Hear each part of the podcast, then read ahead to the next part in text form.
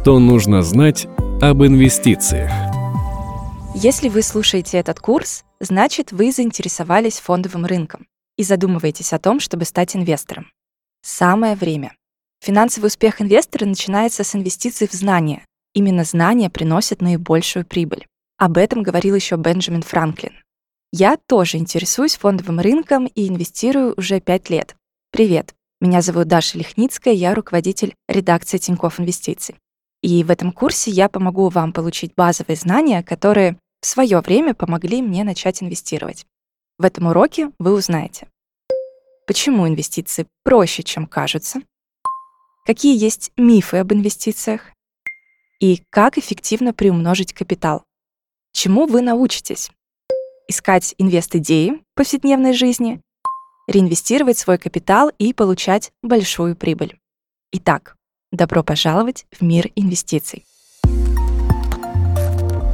Урок первый. Добро пожаловать. Изучение инвестиционного мира поможет не только выполнять финансовые цели, которые вы себе поставите, но и поможет узнать больше о мире вокруг. Скажу сразу, для этого вам совсем не обязательно быть кандидатом наук. Достаточно желания во всем разобраться. Чтобы подтвердить это, давайте разрушим несколько распространенных мифов. Миф первый. Инвестиции – это сложно. Возможно, вы слышали в новостях, что индекс московской биржи вырос, а рубль подорожал. Звучит непонятно. Не пугайтесь. На самом деле все очень просто.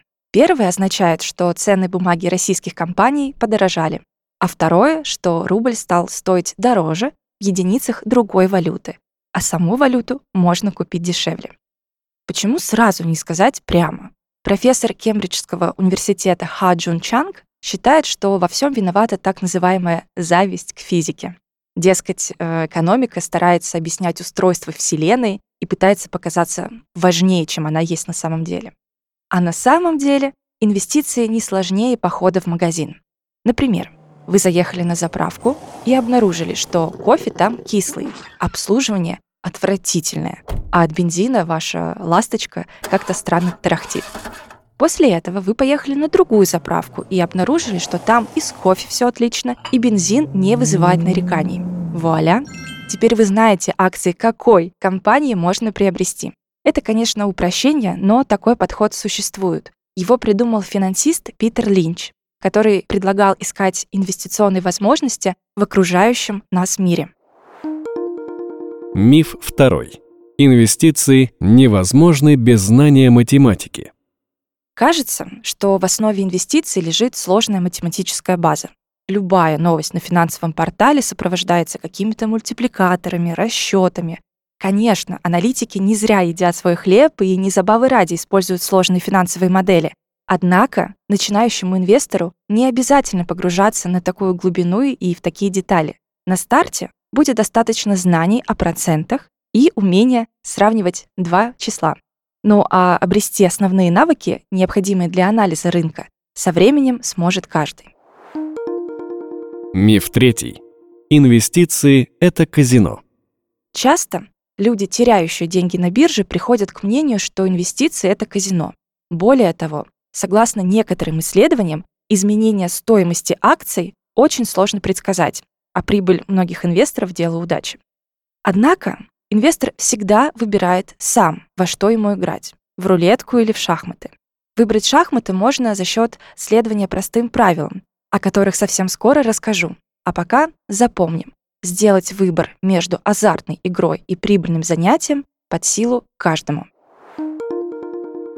Миф четвертый.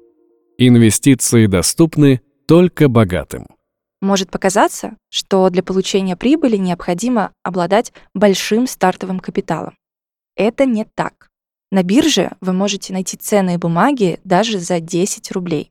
Например, моя первая инвестиция обошлась мне в тысячу. Я купила 10 акций алмазодобывающей компании «Алроса». Поэтому давайте договариваемся сразу, что главный секрет успеха кроется вовсе не в деньгах на старте, а в дисциплине и регулярности чем это выражается? Вспомним знаменитого Уоррена Баффета. Его состояние оценивается более чем в 100 миллиардов США.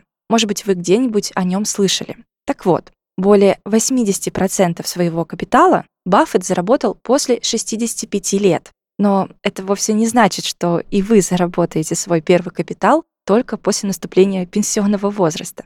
Начинать можно уже сейчас, а сделает за вас магию приумножения денег сложный процент. Его суть в том, что вы получаете проценты не только на начальную сумму, которую внесли, но и на уже накопленные проценты. То есть, получается, вы получите проценты на проценты. Говоря совсем простым языком, вместо того, чтобы тратить полученную прибыль, вы ее снова вкладываете, то есть реинвестируете. Представьте, два инвестора вкладывают по миллиону рублей на 10 лет под 15% годовых. Первый инвестор каждый год тратит эту прибыль, а второй использует сложный процент, тем самым увеличивая сумму, на которую приходит этот процент. Таким образом, сейчас немного цифр. За 10 лет первый инвестор заработает полтора миллиона рублей, а второй, который реинвестировал, 3 миллиона. Получается, что эффективность любого инвестора зависит от двух важных факторов – доходности и срока. Чем дольше вложение демонстрирует стабильную доходность, тем лучше будет ваш результат. Все очень просто. Подведем небольшой итог. Инвестиции доступны каждому, так как экономика и финансы устроены проще, чем кажется на первый взгляд. Узнать о состоянии экономики вы можете по дороге на работу или во время похода по магазинам, а на основе этих наблюдений повседневной жизни вы даже можете сформировать собственные инвестиционные идеи. И самое главное, секрет успешных инвестиций кроется вовсе не в стартовом капитале или удаче, а в дисциплине и регулярности. Они помогают активировать сложный процент. В следующем уроке вы узнаете, зачем нужны инвестиции, а также поймете, почему все люди — инвесторы.